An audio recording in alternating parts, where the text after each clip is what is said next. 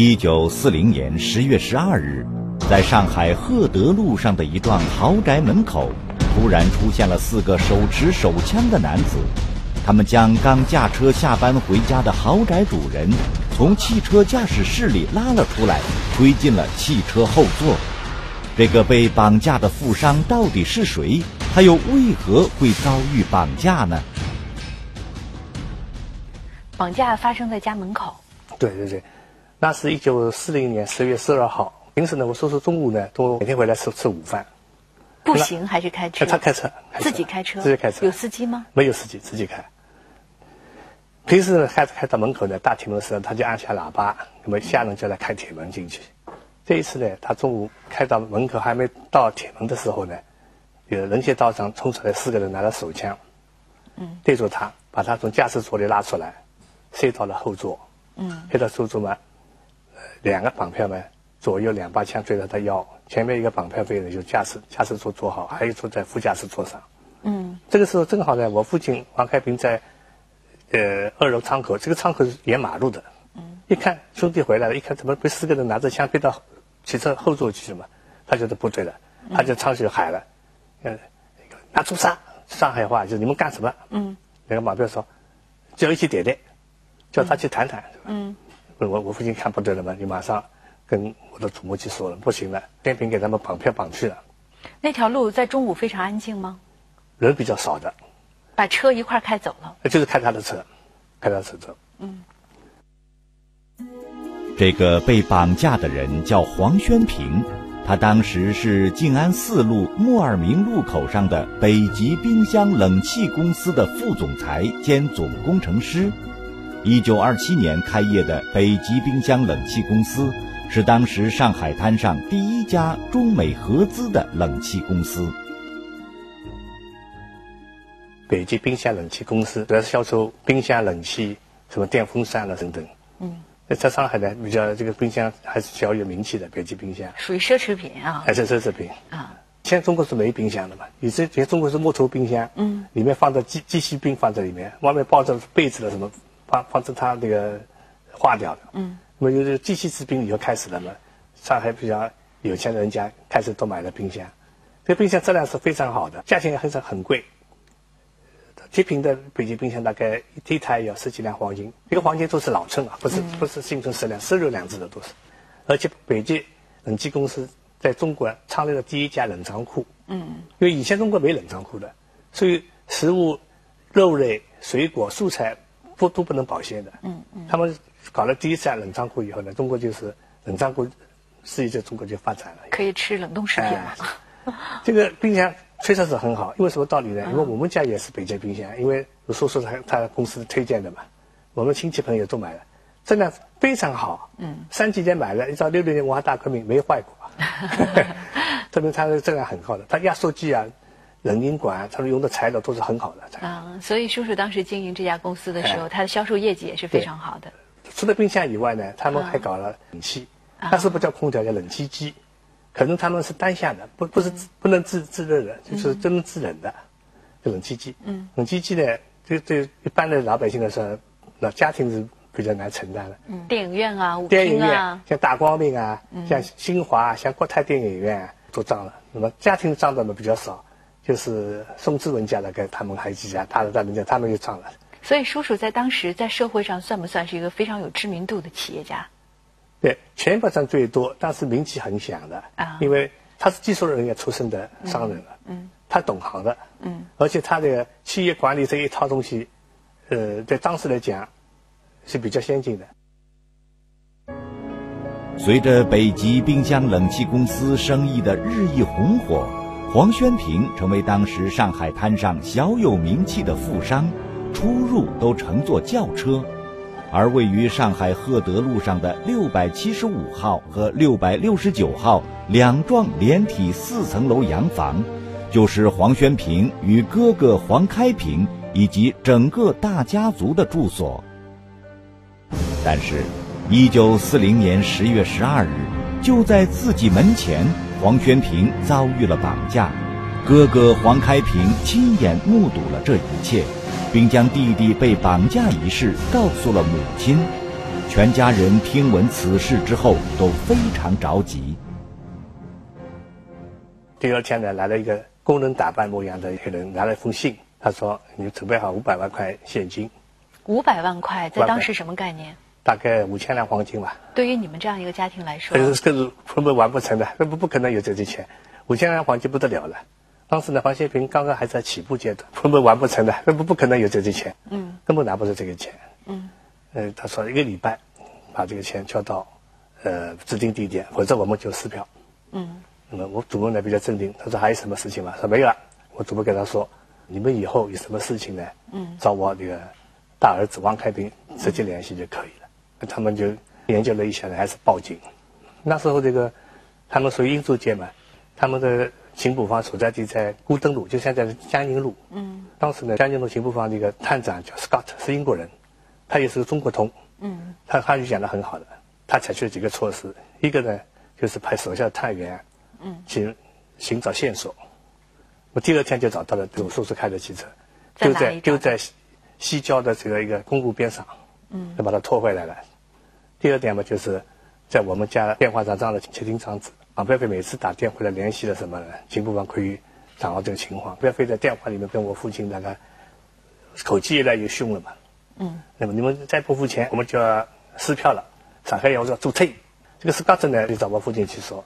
嗯。这样搞下去不好，这样搞下去可能有个龙龙江，可能对人的生命有危险。嗯。我估计呢，可能是七十六号吴世宝他们搞的绑票，因为什么道理呢？大白天公开在这路上绑票，一般小的绑绑匪不干。嗯。第二点呢，很奇怪的，绑票匪把王先兵绑进去的时候，就要问他对陈珊珊先生的看法，对抗抗战怎么看法？哦。那陈珊珊后来呢？因为他要谋害杀害汪精卫啊。他要杀害汪精卫。对对对。绑匪口中这个叫陈三才的人。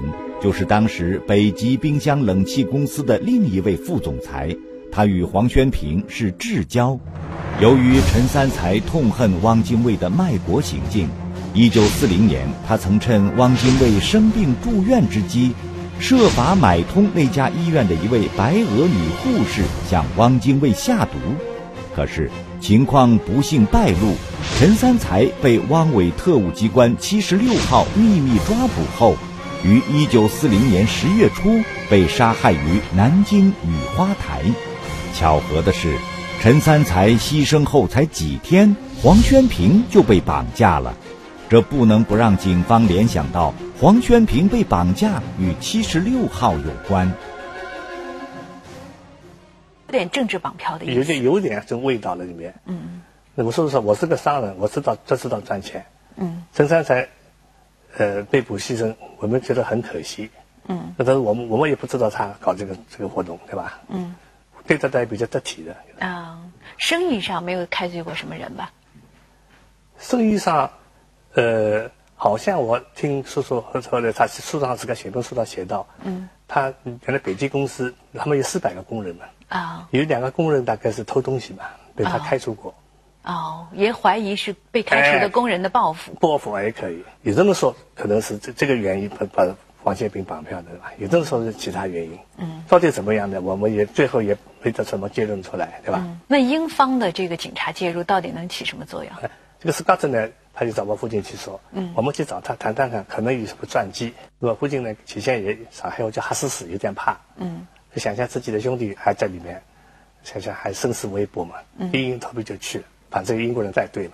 嗯，他说这个地方呢有个院子，院子里面有主楼呢是一中西式的洋房，门口呢有便衣站岗。进去了以后呢，不是外国人带进去嘛，带进去嘛，小喽啰看到洋人呢也联系好了，也没有什么阻拦就进去了。嗯，就是看到房间里面走廊两边两边都是孔啊，开的孔，大概可能是暗哨的设计孔吧，他们开枪用的。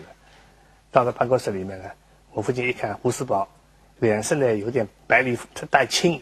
嗯，一看不是善良之辈了，那么他看到呃，Scott 呢，他们打过几次交道了，嗯，以以前已经认识了，就比较客气，客气嘛，拿出了白兰地酒，每人倒了一杯，嗯。好像是，这是这个 Scott 呢，马上去开门见山，他说，嗯，我今天跟这个王建兵的哥哥一起来，就是先问一下，是不是你绑的这这案子？嗯，同时你们开的这个赎金太太高太高，他们不可能付得起的，嗯，时间也太短，他们不可能完成这个任务，嗯，是不是把赎金降低一些？那胡世宝呢？呃，上海叫张五阳，嗯，问问边上小喽啰，是不是你们绑的这个问题？嗯，小喽啰没，我们没绑过，嗯，那么胡世宝说不是我们做的这个票子，这是 Scott 说，Come on，胡世宝，就是英文说上气一些。你看，你你你不是敢做敢当的嘛？就不要不要怎么扭扭捏捏的说。嗯。胡世宝这种人呢，口气这么硬，他就火火就上来了，就马上骂人啊，骂人好自己说，我告诉你，这件案子不是我做的，就不是我做的。嗯。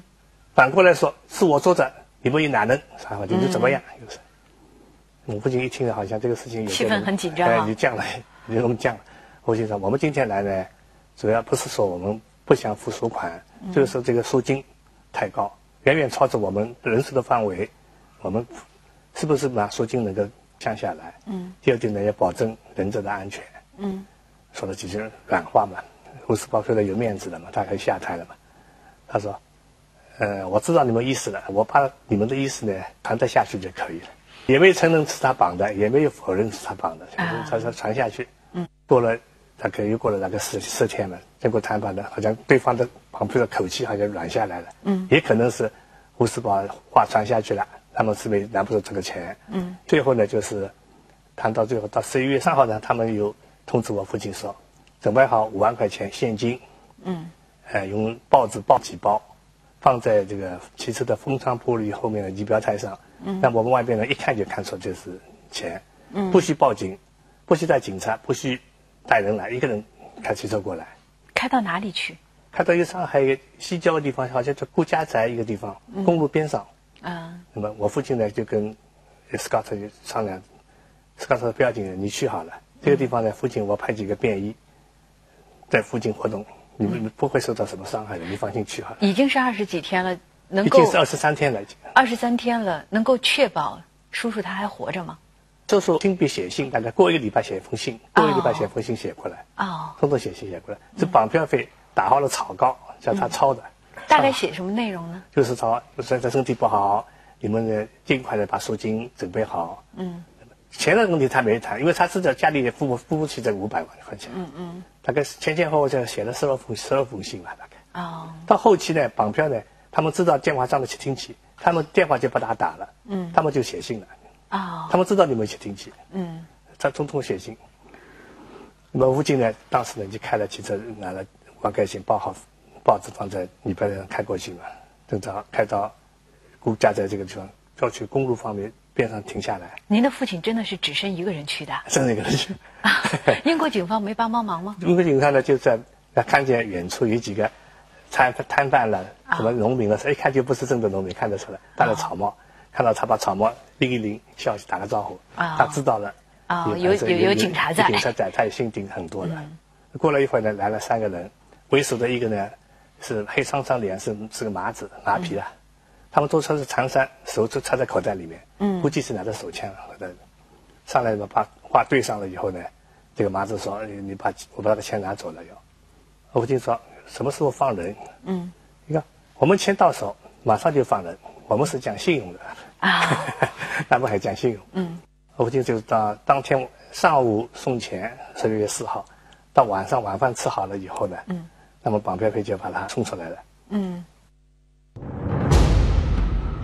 从一九四零年十月十二日突然遭遇绑架，到十一月四日平安回到家中，黄宣平被绑匪一关就是二十四天。那么？在这惊魂的二十四天中，他究竟是如何度过的呢？十月十二号的时候，嗯，被绑匪压在后座的时候呢，把他眼睛，他近视眼嘛，把他眼睛探探下探下来，换上了一副不透明的眼镜，大概涂什么黑的颜料了，嗯，把他身上的皮夹、帕克金表、手表全部把它抢掉，嗯，看到这兜圈子兜了好几个圈子，兜到后面，他估计到了郊区，嗯，就是很安静。而且窗外呢有一种大风味道啊，什么农作物的泥土土味道，他是找到消息，也不知道到什么地方。那么两个绑票匪呢就把他左右两只手夹住了，现在走了很多路，他估计过了一个小桥什么，一走进了竹篱笆门，因为门是叽叽嘎嘎响的嘛。啊，最后到了一个茅屋，把他眼镜还给他了。嗯，他只看到一个小茅屋，小茅屋呢当中地方挖了一个地角，哦，大概有着一个人这么这么深啊，就把它放在那还里面。放在里面。那么这个绑票费呢，上面在地角上面呢改了一块木板，嗯木板是放了一个一个四四方桌，平时没事时候呢，是个绑票费在上面？打麻将，那叔叔只能蹲在里面，可以站吗？可以可以坐，可以站站不直，站站不直。啊、那么吃的倒是很差了，嗯，那么烧的水嘛，就是附近这河河坝河里的水。他说，当然烧开是烧开了，不烧开拉肚子了。在这里面呢，主要倒不是伙食问题，主要是思想上的压力很大了。经常会被恐吓。恐吓，告诉他啊，你不要要要钱不要命啊！啊，你有命有了命了以后，钱会赚回来的。嗯，他说不是我不肯付，我付不出这个钱，嗯，不可能的嘛。这二十四天挺漫长的，叔叔很漫长怎么怎么熬啊？他是个基督教徒了，他在这里面 就是祷祷告，他说上帝给他了很大的信心给他。嗯最后呢，就是绑票费说，到晚上通知他说你哥哥上午钱送来了，我们吃好晚饭就放你走，把他的近视眼眼镜掸下来，把黑的墨汁踏上，不不让不让他看见外面的地形了。嗯，我有两个人左右把他夹住了，把他拖着地脚，他走路都走不动，因为二十四天没没好就运动过，走了很多的路，他也看不见什么地方，走到好像到了一个公路边上，嗯，公路边上嘛，给他把他叫来个黄包车，黄包车夫一看，我叔叔二十四天，头发什么胡子这胡子拉碴的，衣服又脏，衣服又没换过里面，那么？他就上去，上去之后黄包叔叔说是苏北人了，他说，嗯，先生你到哪块去啊？嗯，我叔叔说你往市区拉。王伯师傅一看这个这样子，也不敢多问，啪啦啪啦跑，跑了一会儿呢，我师傅想想，啊，给能拉到静安寺方向，往长德路、康定路那里拉出去，嗯，就从这就再回来了。然后呢，父亲还跟你说见到被绑了二十四天的叔叔什么样子？呃，他说胡子胡子长这么长，对吧？头发又长，他说叔叔轻了十二磅，嗯，平均一天轻了半磅，嗯，肠胃也不好，东西都吃不下去，嗯，但是呢，精神还可以，啊，总算是命保住了嘛。嗯，后来这也是一个案子啊，警方有没有破案呢？那么后来呢，当时嘎特呢已经熬了绑票的终结，他为什么不动手呢？因为他怕伤害到人质。等到我叔父一到家了嘛，呃，书房的手这手下的警探就马上就出动，嗯，出动冲到废巢里面去呢，废手已经带来现金已经逃跑了，啊。抓住了五个小喽啰。所以过了一个礼拜呢，古东路警部房叫我父亲去辨认一下，嗯，以前这个不像现在公安局里面玻璃是单向的嘛，嗯，一一面看进去看得见，反面靠的看不见，那是没这个玻璃的，那是大概是一层纸不是什么东西，开几个洞，啊，看进去看，看进去五个人一排一直开排着，嗯，那附近呢看到当中为首这个是一个麻子，啊，特征比较明显嘛，还有两个人跟麻子一起来拿钱的，他认出来了，还有两个人他没看到过，嗯，那么他在当场指认了这个三个，三个这三个是绑匪，嗯，那么后来嘛就这三个绑匪都判有期徒刑。由于绑匪头子携款逃走了，赎金便再也没能追回来。然而，经过这二十四天的磨难后，年仅三十岁的黄宣平对人生有了新的认识。这次经历了这样一个非常恐怖的绑架案，对叔叔带来了什么变化吗？这个绑匪对他真的说是一个很大的转折。嗯，他在绑匪被绑的时候，在里面想了很多。以前都是要做生意要赚钱啊，什么东西的。嗯，他觉得人的生命是最主要的。第二点，要赚了钱要回报社会。过了十二年了，到一九五二年就解放了嘛。嗯，有一天我父亲回来说，要他今天经过我们家长德路康定路上这个小饭馆的时候，饭馆里走出来一个人，一看双方都怔了一下，好像脸比较熟见过啊，见过。后头一想，就是这个麻子绑票匪，哦，就是那个绑手哎，嘛绑手，可能这个绑匪可能也认识了他，啊但是他家就他家没呃整了一下就走开了。嗯，我父亲说，这个人大概官司吃好了，嗯，他他放出来了，希望他在新社会能够改过自新，重新做人了吧。抗战胜利后，黄宣平任北极冰箱冷气公司的总裁及执行董事。一九四七年，黄宣平到香港任开利冷气公司董事长以及多家大公司的董事。在事业的鼎盛时期，他热衷于慈善事业，捐赠了多笔善款。由于他对香港社会的贡献颇多一九六五年，黄宣平被任命为香港立法局议员。一九八一年六月二十八日，黄宣平在香港去世，享年七十一岁。